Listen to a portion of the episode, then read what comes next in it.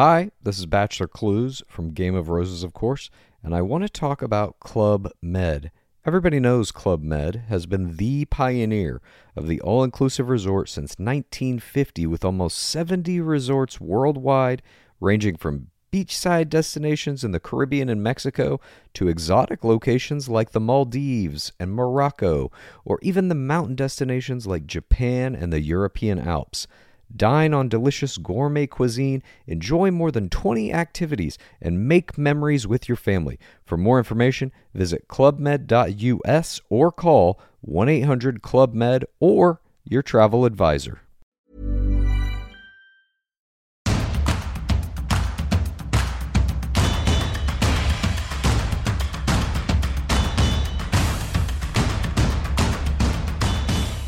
Bonjour à tous et bienvenue dans Tour d'Europe, votre émission consacrée au football européen. Je suis Cyril Morin, journaliste Eurosport et ce lundi, on commencera avec la Ligue 1, Elton Mokolo. Et cette question, Nice peut-il tenir le rythme? Les Aiglons sont leaders de Ligue 1, vont-ils aller jusqu'au bout? On lui posera la question, on se penchera aussi un petit peu sur le cas d'un certain Ousmane Dembélé. On ira ensuite en Italie avec Guillaume Maillard Pacini, avec cette question quel Milan faut-il attendre face au Paris Saint-Germain, décevant à l'aller, mais dans une ambiance folle a priori au retour, notamment concernant Gianluigi Donnarumma. On retrouvera Guillaume en direct de Milanello pour nous partager les dernières infos concernant l'AC Milan. Et on terminera enfin avec le débrief du classiqueur et cette question Kane va-t-il battre les records de Lewandowski? David Lortolari nous parlera du début de saison canon de l'anglais et sur les espoirs qu'apporte euh, l'anglais au Bayern Munich.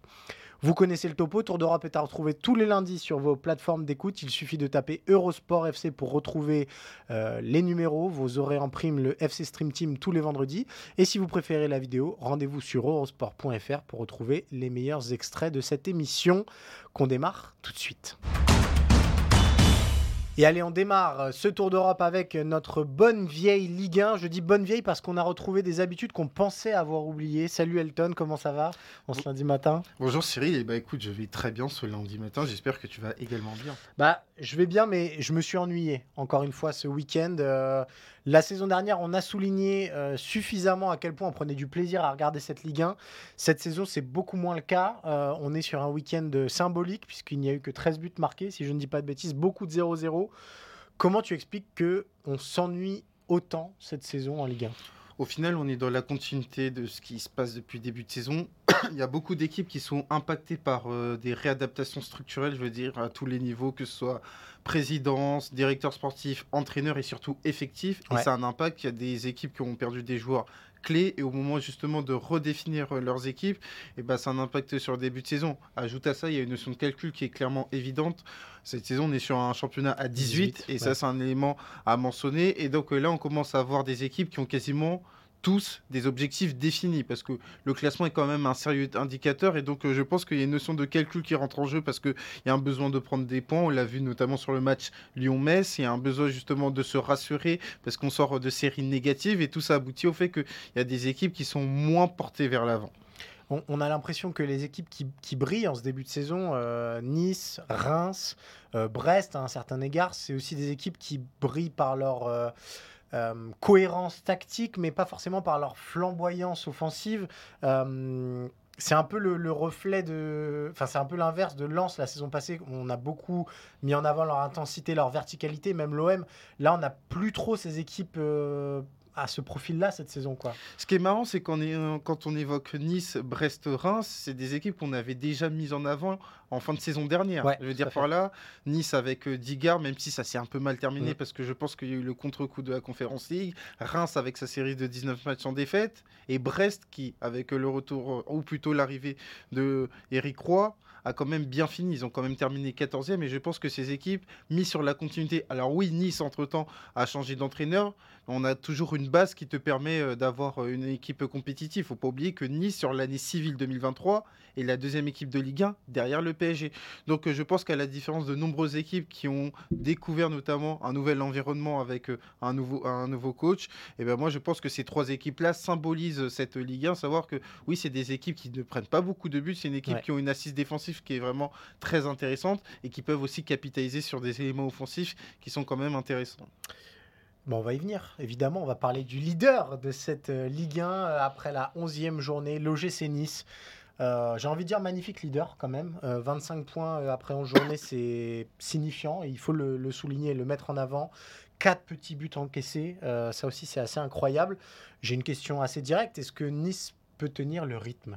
Oui, Nice peut tenir le rythme. Alors, euh, tenir le rythme par rapport au podium, parce que, en fait, moi, je pense qu'il faut pas oublier que la saison 2021-2022, Nice, à la 37e journée, à la mi-temps de la 37e journée, est sur le podium de Ligue 1. Ouais. En fait, pour moi, l'anomalie, c'est la saison dernière niçoise. Alors oui, on, on avait évoqué notamment ce redressement en début d'année civile, et ça s'était un peu mal euh, terminé. Mais pour moi, l'anomalie, c'est le classement de Nice la saison dernière. Nice a vocation à être dans le top 5, de par le projet Ineos.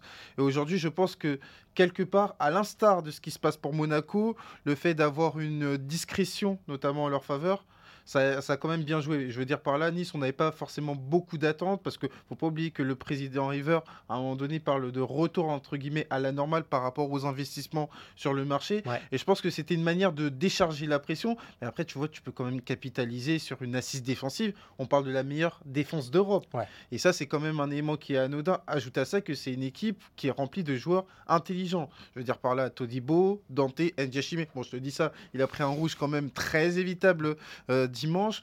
On parle de Boga qui est arrivé et qui fait énormément de bien. On parle de Laborde qui a un profil qui est vraiment très utile. On parle de Boudaoui, on parle de Kefren Turam, international français, et même Boulka qui fait vraiment un, un bon début de saison. Tout ça contribue au fait que Nice est une équipe qui incarne le bien joué. Parce que c'est vrai que il y a des critiques notamment par rapport au jeu niçois, mais moi je pense que c'est inhérent au fait que Farioli est arrivé et qu'il revendique un modèle qui est similaire à celui de De Zerbi à Brighton, c'est-à-dire voilà, attirer l'équipe adverse, notamment Ouais. par la relance, et ensuite bénéficier d'attaques rapides. Et pour le coup, ça prend énormément de temps parce qu'il faut qu'ils intègrent le logiciel. Et là, pour le coup, on commence à avoir des éléments concrets. Je veux dire par là, le premier but est l'incarnation de ce que veut euh, Farioli, diagonale de Todibo pour Mofi. Bon, Ouais. après, il y a quand même la complicité d'Assignon qui aboutit au but de Boga, mais tout ça pour dire que Nice est vraiment une équipe qui incarne le bien joué. C'est pas forcément flamboyant, mais c'est une équipe qui est compétitive. Et moi, je pense que au final, on se construit dans la victoire et dans la sérénité. Et je pense que Nice, avec un calendrier qui était censé être corsé, Ouais, c'est ça, c'est ça qu'on voulait mettre Je- en ouais. avant. je veux euh, dire par là, ils ont affronté quasiment toutes les équipes de tête. Ouais. Et malgré ça, ils ont un bilan comptable qui est quand même très, euh, très important, qui est euh, limite excellent. Est-ce que euh, on peut imaginer euh, Nice Alors, champion, c'est peut-être un petit peu compliqué. On sent que le Paris Saint-Germain est en train de monter en, en puissance aussi, mais au moins leader à la trêve euh, internationale, sachant qu'il ne reste que Montpellier, Toulouse, Nantes, Reims, Le Havre et Lens. Ah, moi, je pense que Nice euh, peut avoir le même parcours que Lens la saison dernière. C'est-à-dire être longtemps euh, dans la course pour euh, la tête. Et même si je pense que le PSG finira par euh, s'imposer, effectivement, Nice peut être longtemps dans la course. Et donc, par rapport à ça, encore une fois, ils peuvent capitaliser sur un effectif où déjà tu as cette assise défensive et tu as une marge de progression qui est quand même importante fait, ouais, offensivement. faut savoir que Nice n'est même pas dans le top 8 Ouais. des meilleures attaques. Et malgré ça, ils ont un bilan comptable qui est quand même important. Donc euh, moi, je pense qu'il y aura des retouches à faire, notamment sur euh, le 11 de départ, et que ça va gagner en qualité, et que Nice pourra poursuivre ça. Mais après, c'est vrai que, comme l'a dit Farioli hier après le match face à Rennes, faut pas se sentir arrivé. Ouais. C'est-à-dire que la finalité, c'est pas de faire 25 points. La finalité pour Nice, c'est d'être dans un premier temps européen. Et là, faut pas oublier que cette saison, on est sur une Ligue des Champions où il y a 4 billets. Ouais. 4 billets, donc Nice a de, a de grandes chances d'y participer s'il continue ainsi. Tu parlais du 11 de départ, qu'est-ce que tu modifierais toi? Est-ce que, voilà, peut-être revoir euh, la board dans l'axe à un moment, euh, où Terem Moffi est trop utile dans son rôle Est-ce que c'est offensivement, c'est les hommes qu'il faut changer, ou c'est juste le fait que le système et l'animation prennent du temps à être assimilés comme tu C'est expliquais? beaucoup plus l'animation parce qu'aujourd'hui, je pense que Farioli ne va pas déroger à son 4-3-3 qui lui permet d'avoir plus de flexibilité Ouais. ligne par ligne. On le voit euh, très bien avec notamment la tenue du milieu de terrain, le rôle hybride d'Endiachime. Après, c'est vrai qu'il y a une marge de progression sur les latéraux parce que tu joues de malchance entre les blessures de Lotomba, la longue euh, suspension D'Atal, d'Atal, Melvin Barr qui, quand même, euh, sur son côté, Ouais. fait un vrai bon début de saison. Tout. Mais tout ça me permet de dire que c'est plutôt davantage au niveau de l'animation. Aujourd'hui, Nice doit avoir des joueurs qui doivent davantage incarner cette animation. Et là, pour le coup, c'est un peu normal parce que, encore une fois, Farioli vient d'arriver et je pense qu'il y a encore une application scolaire. Ouais. Et ça, c'est normal, mais qui te permet quand même d'être leader euh, du championnat. On va parler de l'autre club qui est sur une excellente euh, dynamique, c'est le Paris Saint-Germain qui euh, se déplace euh, à Milan ce mardi. On va en parler dans, quelques minutes avec Guillaume, mais je voulais qu'on parle d'un joueur qui bah, cristallise beaucoup de débats en ce début de saison, c'est Ousmane Dembélé, qui n'a toujours pas marqué. c'est 13 matchs, aucun but, 3 passes décisives, donc le bilan comptable brut est pas incroyable. Est-ce que c'est grave? Moi, quand je pense à Ousmane Dembélé, je pense à Docteur Ousmane, Mister Dembélé. C'est-à-dire qu'il y a deux versions d'Ousmane Dembélé en un joueur. À savoir, on a le joueur qui a une discipline tactique qui est très importante, valorisé par Xavi, valorisé par Didier Deschamps lors de la Coupe du Monde 2022 et valorisé bien évidemment par euh, Luis Enrique qui l'a défendu après justement le match contre Milan. Et il y a aussi euh, le Mister Ousmane Dembélé, le joueur qui est euh, très déficitaire dans la zone qui est quand même très importante. On l'a vu avec le fait qu'il n'a pas marqué. Est-ce que c'est grave si tu écoutes le joueur? Non, parce que le joueur, je pense qu'aujourd'hui, il est dans une optique de se blinder par rapport aux critiques, par rapport au fait qu'il n'a pas marqué de manière, entre guillemets, à ce que ça n'entrave pas sa progression. Mais toujours est-il que oui, on attendait beaucoup mieux d'Ousmane Dembélé, notamment sur cette capacité à être décisif. Parce que je veux dire par là, encore une fois, il faut bien valoriser notamment son apport dans le jeu collectif du PSG. Et je pense qu'on est sur un rôle d'Ousmane Dembélé playmaker, comme on pouvait le voir du côté du Borussia Dortmund de Thomas Tuchel. Un Ousmane Dembélé qui est davantage euh, dans une zone où il peut être très intéressant par la passe. Et en ce sens, Ashraf Hakimi en bénéficie. Mais maintenant, il ne faut pas oublier que on a beau dire que Lionel Messi et Neymar avaient une implication qui pouvait être douteuse, ils avaient un apport statistique qu'il faut combler. Et pour le coup, l'apport statistique ne peut pas seulement dépendre de Kian Mbappé. Et c'est là qu'Ousmane Dembélé doit intervenir, notamment dans sa capacité à porter le danger et à finaliser notamment les actions euh, du côté du PSG. Et là, pour le coup, on doit avoir un Ousmane Dembélé bien plus important. Et là, on va avoir des matchs, notamment contre l'AC Milan, qui vont être déterminants pour euh, l'avenir parisien. Donc euh, c'est vrai qu'aujourd'hui, on est sur un bilan qui est vraiment contrasté du côté d'Ousmane Dembélé, à savoir qu'il ne faut pas sous-estimer notamment sa, son influence dans la bonne marche du jeu collectif parisien, qui pour moi, est en croissance. Et j'insiste là-dessus, de la même manière qu'il ne faut pas occulter le fait que Ousmane Dembélé est déficitaire, notamment dans la zone de finalisation du côté parisien. Et ça, c'est un problème qu'il faut régler parce que moi, j'ai le sentiment que Ousmane Dembélé n'est pas animé par cette idée de, au-delà de parler de l'apport statistique, mais de, faire, la décision de faire mal euh, dans un match de football. Et ça, c'est très important parce qu'aujourd'hui, Ousmane Dembélé doit se dire que lorsqu'il entre sur le terrain, il est en capacité justement de changer le cours du destin d'un match. Et ça, c'est à la portée notamment du joueur qui doit être, à savoir un joueur référencé au niveau mondial. Mais ça, c'est des critiques qu'on fait à Ousmane Dembélé depuis très longtemps maintenant. Euh, est-ce que tu as malgré tout l'impression que c'est un joueur qui a mûri, qui a grandi, qui fait beaucoup plus de choses que par le passé? Ou est-ce que tu es encore frustré par rapport à ce, ce qu'il aurait pu être, entre guillemets? Oui, c'est un peu des deux. Moi, je pense qu'il y a une discipline tactique qu'il a acquérie avec le temps. Il a été considéré par Ronald Koeman notamment dans plusieurs, euh, dans plusieurs animations lors de la saison 2020-2021. Il a été valorisé par euh, Xavi en lui donnant énormément de responsabilités, si bien qu'à un moment donné, il y avait une donnée, il y avait un aspect caricatural à toujours responsabiliser, sur-responsabiliser Ousmane Dembélé.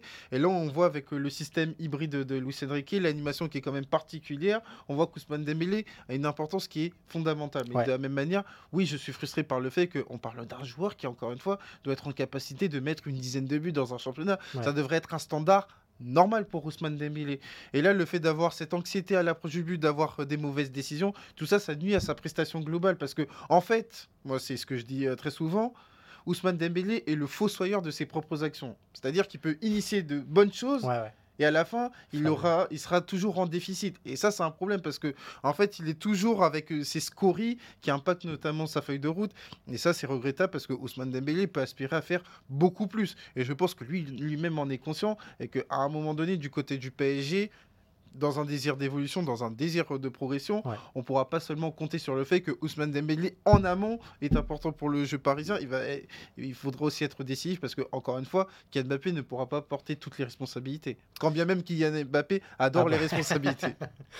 Et ben voilà pour le petit topo Ousmane Dembélé. On vérifiera euh, dès ce mardi s'il nous a écouté, Elton, euh, face à l'AC Milan. Et ça nous offre une transition rêvée puisqu'on s'envole pour l'Italie.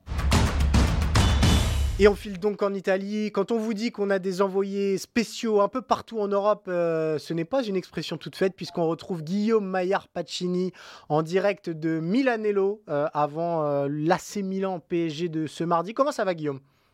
Écoute, Cyril, ça va. Il y a du soleil. Ouais. Donc, on va espérer que ça dure jusque, jusque demain pour ce Milan PSG qui, ici, honnêtement, est, est très attendu. Parce que Milan n'est pas en grande forme, Cyril. Donc, c'est un match qui, euh, ouais, qui, qui fait grand bruit dans les, dans les rues milanaises. Euh, tu viens de voir passer Olivier Giroud qui n'a pas voulu répondre Oui. à tes questions, notamment tes questions capillaires, faut le savoir. Euh, on, on va parler d'un autre homme tout de suite, euh, Guillaume, parce que ça va être un gros sujet de l'avant-match. C'est évidemment Gianluigi Donnarumma qui fait son retour à San Siro. On se souvient des conditions de son départ. Ça avait beaucoup fait parler, ça fait toujours beaucoup parler. Et je crois savoir que tu as quelques petites infos à nous donner sur euh, l'accueil qui lui sera réservé ce mardi à, à San Siro. Alors, écoute, ce que je peux te dire, Cyril, euh, c'est qu'il y a une espèce de surprise qui se prépare pour euh, Donnarumma. C'est-à-dire que, hum, de ce que j'ai appris, de ce qui est laissé filtrer, les ultras du Milan ont préparé quelque chose de particulier. Alors, on ne sait pas si c'est un tifo, c'est des sifflets, tu sais, comme l'Inter l'a fait avec Lukaku il y a une Ouais. semaine avec la Roma. Ce sera des billets de banque, comme ça l'avait été à l'époque, ouais. tu te souviens de ouais. Tout à fait. Donc on sait qu'il y a quelque chose qui se prépare pour Donnarumma, pour son accueil à Milan, mais ça va être un accueil très hostile. Et, et ce que je peux te dire, Cyril, c'est qu'en ayant un responsable des Ultras, il m'a dit, nous avons un but, c'est de lui faire vivre l'enfer. Donc voilà, je te laisse imaginer ce qui est attendu voilà, ici à Milan euh, demain soir. Mais en tout cas, pour Donnarumma, ça va être un match euh, ouais, très hostile et vraiment une ambiance euh, qui va être compliquée pour le, pour le gardien italien. Il faudra au moins ça euh, pour l'AC Milan, Guillaume, parce que on l'a vu lors du match aller, il y avait deux classes d'écart entre le Paris Saint-Germain et, et l'AC Milan. Depuis, ça va pas beaucoup mieux pour l'AC Milan, qui Non. a fait match nul face à Naples, certes, mais qui a perdu ce week-end face à l'Udinese. J'aimerais bien que tu nous expliques euh, comment Milan en est arrivé là. Euh, on s'était vu, on en avait parlé il y a quelques semaines. C'était un club qui tournait très bien, qui était en lice pour le titre. Euh, là, on a l'impression que cet automne, il est euh, catastrophique pour les ambitions milanaises cette saison. Bah écoute, il y a eu ces quatre derniers matchs post-trêve du mois d'octobre et ça fait trois défaites, un nul. Ouais. Dont une belle claque au Parc des Princes quand même. Hein. En match aller, Cyril, ça avait été compliqué quand même pour Milan après une bonne demi-heure. Donc oui, il y a une espèce de, de morosité, de négativité autour du club. On sent que l'équipe d'ailleurs en pâtit un peu. Euh, on sent que le moral est assez en berne. Et, et c'est pour ça tout à l'heure que je te disais que l'enjeu demain est important parce que déjà Milan sportivement joue sa qualification. Parce Ouais. que si Milan demain ne gagne pas, ça va être très compliqué. Mais c'est vrai qu'on a une équipe qui est un peu en déliquescence. Et au vu des derniers résultats, vraiment, je peux te dire, et encore au, au vu des derniers résultats, c'est un peu David contre Goliath demain. On sent vraiment que euh, Milan, évidemment, est un grand club. euh, ça, on, voilà, on le sait. Mais c'est vrai que les derniers résultats, vraiment, il y a beaucoup de morosité. Et, et on sent que ça va être quand même difficile pour les hommes de Pioli de, qui ont perdu samedi soir c'est contre l'Udinese, qui n'avait pas gagné un match depuis le début de la saison. Ouais. Donc oui, il y a une, euh, une envie de gagner qui est demain nécessaire, qui est capitale. Mais on va dire que ouais, le moral est assez en berne. C'est assez dans les chaussettes ici. Et, et tu vois, j'étais déjà à Milanello ces derniers jours. Et tu vois, les joueurs ne s'arrêtent pas. On sent que les regards sont assez, assez vides. Euh, Pioli, l'entraîneur, est un peu discuté quand même, son avenir. hein, Ouais. parce que, euh, donc en fait, tu le sais, dans le foot, tout va très vite. Et tout allait bien quand on a fait le Tour d'Europe il y a un mois. Et là, c'est vrai qu'à fond, tout va mal. Et il va falloir que pour Milan, demain, on sent que demain, ça peut être le match déclic dans un sens ou dans l'autre. Si Milan ne gagne pas demain, déjà la qualif sera compromise. Et surtout, tu auras des résultats quand même qui vont être. euh, ça ferait quasiment cinq défaites Ouais. euh, enfin, depuis le, le retour de la trêve, donc ça serait quand même compliqué pour, euh, pour Pioli. J'ai une question très directe. Euh, où sont les cadres euh, dans, dans cette équipe? Parce qu'on a parlé de Léao et on a vu qu'après son match aller, il avait été très très critiqué par la presse euh, milanaise. Où est Olivier Giroud qui marque plus beaucoup? Où est même Mike Maignan euh, qui n'a pas été impeccable face au Paris Saint-Germain? Euh, ils sont passés où ces leaders qui portaient un petit peu l'AC Milan? Et tu fais bien de le dire. Théo Hernandez, il est en grande difficulté depuis Théo quelques Hernandez, mois. bien sûr, ouais. Ouais, Mike, Mike Maignan, honnêtement, c'est pas le Mike Maignan qu'on a vu ces derniers mois, ces dernières semaines. Honnêtement, il y a beaucoup de complications. Olivier Giroud, euh, c'est le seul qui a marqué hein, euh, Ouais, depuis le retour de la trêve. Il a marqué un doublé la semaine dernière à Naples. Donc, euh, c'est les deux seuls buts que Milan a marqués. Donc, euh, on a en Olivier Giroud le, le pauvre qui se bat un peu tout seul dans, ce, dans ce marasme un peu collectif. Mais c'est vrai que les cadres aujourd'hui déçoivent. Et, et tout à l'heure, Cyril, on aura Mike Maignan en conférence de presse. On va lui demander quand même ce qui se passe. Parce qu'on a des leaders vraiment qui sont. Qui sont en difficulté, qui portent pas leur équipe. Et c'est quelque chose qui est beaucoup discuté sur l'Italie où euh, on attend mieux bah, des, euh, des cadres justement de, de ce club-là euh, et des Français notamment, hein, parce qu'aujourd'hui, tu as même un joueur comme Pierre Caloulou, qui s'est baissé quatre mois, euh, Ouais. qui est quand même qui est très jeune, mais qui fait partie des cadres aussi de ce club-là, hein, qui est arrivé il y a trois ans à Milan. Donc, on, on attend vraiment un réveil demain de Théo Hernandez qui revient de blessure. Il n'a pas joué ce week-end, mais il revient de blessure. Olivier Giroud qui sera évidemment titulaire. Mike Mignon, bah, qui, voilà, qui, devra faire face à Kylian Mbappé. Et au match aller, on a vu ce que ça peut donner. Donc honnêtement, oui, il va falloir un réveil collectif du Milan. Et pour l'instant, en tout cas, euh, voilà, ce que je peux dire ici, c'est qu'on n'est pas très confiant. Au Milan, on a, on a le PSG qui arrive, le PSG qui est en forme aussi. Donc euh, c'est pour ça que je, je te parlais de David contre Goliath. Euh, on sent quand même que demain, ça va pas être facile et que demain, il faudra vraiment que tout le monde se réveille les cadres compris pour, pour Milan. Tu, tu m'as parlé de tournant et on, on, se quittera là-dessus, Guillaume. Est-ce que en cas de mauvais résultat, Pioli pourrait être licencié dès maintenant ou on attendra la trêve pour faire un gros bilan et voir un petit peu où, ça va? Parce que euh, si euh, la série continue telle qu'elle et l'AC Milan est dehors en Ligue des Champions, alors que au moment du tirage, on se disait que c'était quand même jouable pour l'AC Milan, il faudra peut-être euh, en tirer les conclusions nécessaires. La tendance n'est pas un, licenciement. Ce c'est pas dans le dans l'ADN du club ni, ni des propriétaires actuels. Après, c'est certain que si tu perds contre le PSG, que tu es quasiment limité de la C1 et que tu gagnes pas contre Lecce samedi et qu'après il y a la trêve de, novembre, ça peut être le moment opportun aussi pour changer. Mais, pour prendre qui Pioli là depuis beaucoup d'années, Cyril maintenant a gagné le titre. Mais en tout cas, euh, ce que je peux te dire, c'est que samedi, en étant au stade, tu sais, avant les matchs, il y a le, Pioli's on Fire qui est un peu le chant euh, post-titre du Milan. Et c'est la première fois que j'entendais des sifflets quand même. Donc tu vois, on sent quand même que euh, y a une espèce de tension qui s'installe, que les supporters commencent à s'agacer. Il y a eu une bronca pas possible, Cyril, après le coup de sifflet final contre l'Udinese. Donc voilà, c'est pour ça que demain, quand je te disais de match déclic, dans un sens ou dans l'autre, Milan demain peut clairement tomber en enfer. Si tu gagnes pas contre le PSG ou s'il n'y a pas résultat positif, demain vraiment Milan, euh, c'est Milan, voilà, le, le diable, c'est un peu le symbole du club.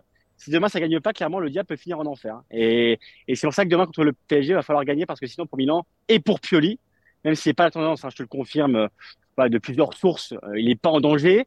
Mais s'il ne gagne pas les deux matchs qui arrivent contre le PSG, contre Lecce, il pourrait y avoir quand même, on va dire, une espèce de discussion qui s'installe en amont pour un entraîneur qui est là beaucoup, maintenant depuis plus de 200 matchs, euh, Cyril. Donc, euh, ce, serait, ce serait quand même un, événement ces dernières années à, Milan. Eh ben merci beaucoup Guillaume. Je merci Cyril. pour vous dire que toutes ces petites infos sont à retrouver sur le site d'Eurosport où Guillaume il proposera beaucoup de sujets, notamment un gros sujet autour de, de Gianluigi Donnarumma et de son retour à San Siro. Donc rendez-vous sur l'application et sur le site. Merci beaucoup mon cher Guillaume et nous, on va désormais en Allemagne. Et allez, on termine ce tour d'Europe euh, par un détour par l'Allemagne. On rejoint David Lortolari euh, qui vient nous débriefer un classiqueur qui a été très animé. Salut David, comment ça va? Salut Cyril, salut à tous. Ça va, on a été euh, bousculé par euh, ce classiqueur. On sait, Cyril, qu'à chaque fois qu'il y a ce match euh, Dortmund-Bayern, Bayern-Dortmund, beaucoup de choses se passent. Beaucoup de leçons sont tirées parfois hâtivement. Et là, il y a effectivement des choses à dire sur ce match. Alors, avant de parler du, de, ce match-là, juste un tout petit mot sur Leverkusen qui continue de, cartonner, qui a gagné contre Offenheim samedi, une victoire 3-2 ça donne quoi? On va faire peut-être un point chaque semaine, parce que finalement, euh, la question qu'on se posait la semaine dernière de savoir s'il pouvait être champion continue de se poser cette semaine. Exactement, et on en a parlé déjà, ça devient un fil rouge chez nous. Les, confrères en Allemagne euh, considèrent maintenant que c'est le, candidat au titre numéro un. On n'oublie pas, on n'oublie pas les 11 titres consécutifs, bien sûr, du Bayern, mais le savoir-faire de Xavi Alonso, le talent unique de Florian Wirtz, ce milieu de terrain stabilisé, on en parlait avec Arthur aussi euh, précédemment. Et puis les joueurs de défense qui se sont mis au niveau, ça fait de cette équipe, sur le plan européen comme sur le plan euh, national, un, vrai candidat au titre, un candidat plus crédible que jamais, parce que c'est vrai que les Verkusen, on s'en est moqué au fil des décennies en disant ils ne gagneront jamais un titre. C'est le moment où jamais. Neverkusen, voilà. C'est le moment où jamais. Et on a bien compris que Xavi Alonso était l'artisan principal, l'entraîneur de, des succès actuels, pourvu pour eux que ça dure toute la saison, bien sûr. Alors, deux petits points derrière le, le Bayern Leverkusen. On retrouve le gros Bayern Munich. Et aussi incroyable que cela puisse paraître, nous sommes le 6 novembre et on n'a pas encore parlé du Bayern cette saison dans le Tour d'Europe. Et on n'a pas encore parlé d'un homme, Harry Kane, qui a pesé de tout son poids et de toute sa classe, envie de dire, sur le classiqueur. Un triplé. Euh, déjà, comment tu juges ce classiqueur euh, remporté assez facilement euh, finalement par le Bayern Munich? Ben, y avait, y avait, c'est paradoxal parce qu'en amont de ce match, euh, on sentait les fragilités du Bayern, les fragilités euh, euh, physiques, les fragilités psychologiques, les, les soucis de, de, de, de, recrutement, parce que tout le monde est d'accord, y compris l'entraîneur qui en parle maintenant un peu moins, Thomas Tuchel, tout le monde est d'accord pour dire que le groupe du Bayern est un peu court. Il n'y a pas énormément de joueurs, il n'y a pas énormément de solutions de remplacement. Euh, il met des jeunes, des jeunes régulièrement sur le banc. On a vu récemment, par exemple, le jeune euh, Franz Kretzi qui est venu euh, jouer quelques minutes et personne ne le connaît encore en dehors de la Bavière, par exemple. C'est pour dire que Thomas Tuchel n'a pas énormément de solutions de rechange. Mais on se disait aussi, les gens qui avaient un peu de nez, un peu d'instinct, on se disait aussi, euh, le Bayern sait se mettre au niveau quand il y a un gros match qui arrive. Quels que soient ses soucis, là il y avait Kimmich suspendu, il y avait un Upamecano très incertain, par exemple, il y avait un Delirte blessé lors du match d'avant, et on se disait, ah, est-ce qu'ils vont réussir à affronter un adversaire qui s'affirme comme quelqu'un avec des ambitions? Eh bien, on a eu la réponse. Cyril Le Bayern, quand il y a un match qui compte, se met en mode Ligue des Champions Là, il y a eu peut-être, on peut en, revenir un peu dessus, il y a peut-être quelques moments du match où ils ont eu un petit peu de chance, mais les Bavarois ont marqué très vite. Quatrième minute, Dayao Upamecano. Neuvième minute, Harry Kane. Et puis derrière, c'était beaucoup plus facile. Et Dortmund, c'est ça qu'il faut retenir aussi peut-être de ce match, Cyril. Dortmund n'a jamais réussi à hausser le rythme, à hausser le niveau, à mettre réellement en danger le Bayern, sauf peut-être sur une ou deux occasions. Et puis du coup, le match était plié euh, à 3-0 en, seconde période. Plus personne n'espérait quoi que ce soit pour Dortmund. Alors il y a un homme qui, a... fait parler fatalement, c'est Harry Kane, auteur d'un triplé, mais plus largement d'un début de saison canon. On, se doutait que le mariage Harry Kane-Bayern Munich euh, allait fonctionner. On se doutait peut-être pas que ça fonctionnerait aussi vite, puisque depuis le début de saison, c'est 14 matchs, 17 buts et 7 passes décisives. On dit quoi sur Harry Kane, euh, tout simplement, en Bavière? Eh ben, Harry Kane, alors les jeux de mots avec. Euh, alors, il y a, y a, tiens, petit, petite que, pause culturelle très rapidement sur la Bavière. Kein, qui veut dire pas, la négation en allemand. Okay. Kein Tor, pas de but. En allemand, ça se dit Coin, un peu, c'est un peu différent en, pardon, dans le dialecte euh, bavarois. Et du coup, on fait des jeux de mots avec Kane, Quine, Kine. Euh, ce, joueur n'a pas de limite, en fait. On a l'impression, euh, en, Allemagne, il correspond, on s'en doutait, effectivement, Cyril, au championnat d'Allemagne, avec de l'espace, avec une dimension physique, ça lui va très, très bien. Et il faut pointer cela en premier, peut-être. Il a 15 buts en 10 matchs de championnat ce sont ses dix premiers matchs, évidemment, dans sa carrière, dans ce championnat. Personne n'a jamais fait cela. Même Lewandowski, qui a battu le fameux record de Gerd Müller, les 40 buts en une saison, battu donc par le Polonais euh, il y a peu, sont désormais, considère-t-on, en danger parce qu'effectivement, Harry Kane, ça lui convient, cette façon de jouer. Au Bayern, moi, c'est ce que je vois en premier aussi. Il est alimenté par tout un tas de joueurs qui sont finalement pas des buteurs, qui sont plus des passeurs. Il y aurait Gnabry, il n'est pas là en ce moment il y a le roi Sané, il y a Moussiala, il y a évidemment euh, les, centreurs qui viennent de l'arrière, Mazraoui, euh, Alfonso Davis. Donc il a effectivement beaucoup de munitions aussi. Et en plus de ça, pour finir le tableau, euh, Cyril, il décroche beaucoup, on l'a vu contre Dortmund, et ça rend son jeu illisible pour les adversaires. C'est ça qui a été analysé aussi après le match. Harry Kane a une zone d'action énorme. Il redescend au milieu de terrain, il se déporte sur le côté, plus encore que ne le faisait Lewandowski. Et pour les défenses, c'est littéralement illisible. C'est ça aussi, je pense, qui, en plus de son adresse devant le but, fait que c'est un joueur euh, très compliqué à marquer, très compliqué, sur lequel il est très compliqué de défendre. On, se doutait euh, que qu'il allait marquer. Euh, est-ce qu'on s'attendait du côté du Bayern à avoir un joueur aussi complet? Parce que on le connaît avec l'équipe d'Angleterre, on l'a vu avec Tottenham, mais on se disait qu'il faisait ça parce que bah, son Tottenham était parfois euh, un petit peu limité. Euh, là, le, le, voir faire ça avec le Bayern, ça prouve que c'est un joueur, un vrai joueur d'équipe qui aime faire autre chose que simplement marquer des buts. Est-ce qu'on s'attendait à avoir un joueur aussi total en fait? Bah, il y a eu un énorme appel d'air puisqu'on a tellement manqué la saison passée. C'était le choix, rappelez-vous, en accord avec ses dirigeants, c'était le choix de Johan Nagelsmann de ne pas faire venir un numéro 9 qui coûte cher, qui coûte très cher. Cette fois-ci, le Bayern a cassé sa tirelire et il y avait un énorme besoin de ce, de ce finisseur, de cet avant-centre, façon Gerd Müller, façon buteur, façon Mario Gomez, façon euh, Lewandowski aussi en quelque sorte. On avait besoin de ça, mais on s'attendait pas, c'est vrai Cyril, la question est valable, on s'attendait pas à ce que Harry Kane fasse beaucoup plus. En fait, c'est déjà quasiment un capitaine.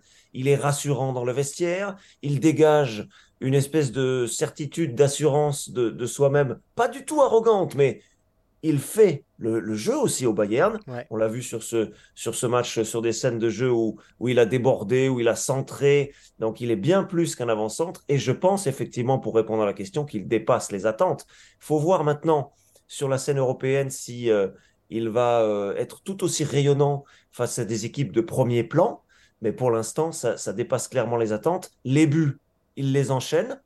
Quand il n'est pas là, c'est moins bien. Ça veut dire qu'il est un peu indispensable quand même. On l'a vu euh, contre Saarbrück en coupe où le Bayern est bêtement éliminé et où il ne joue pas. Donc ça veut bien dire aussi qu'il est, qu'il est très important. Le buteur est là et le joueur complet est là aussi. Ça dépasse évidemment les attentes des dirigeants bavarois qui avaient le sourire, vous l'avez vu en tribune à, l'issue du match.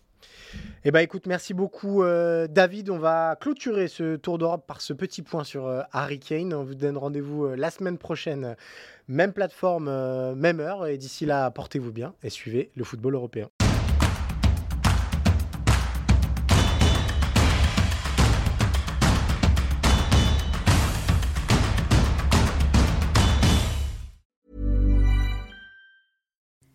Hi, I'm Kara Berry, host of Everyone's Business But Mine, and I am an all inclusive addict.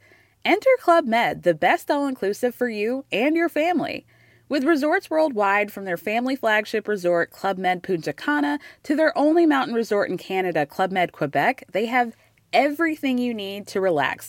With their 20 plus sports activities, wellness programs, you can dine on delicious cuisine and make memories with your family. So book your next getaway with Club Med. Visit clubmed.us or call 1 800 Club Med or your travel advisor.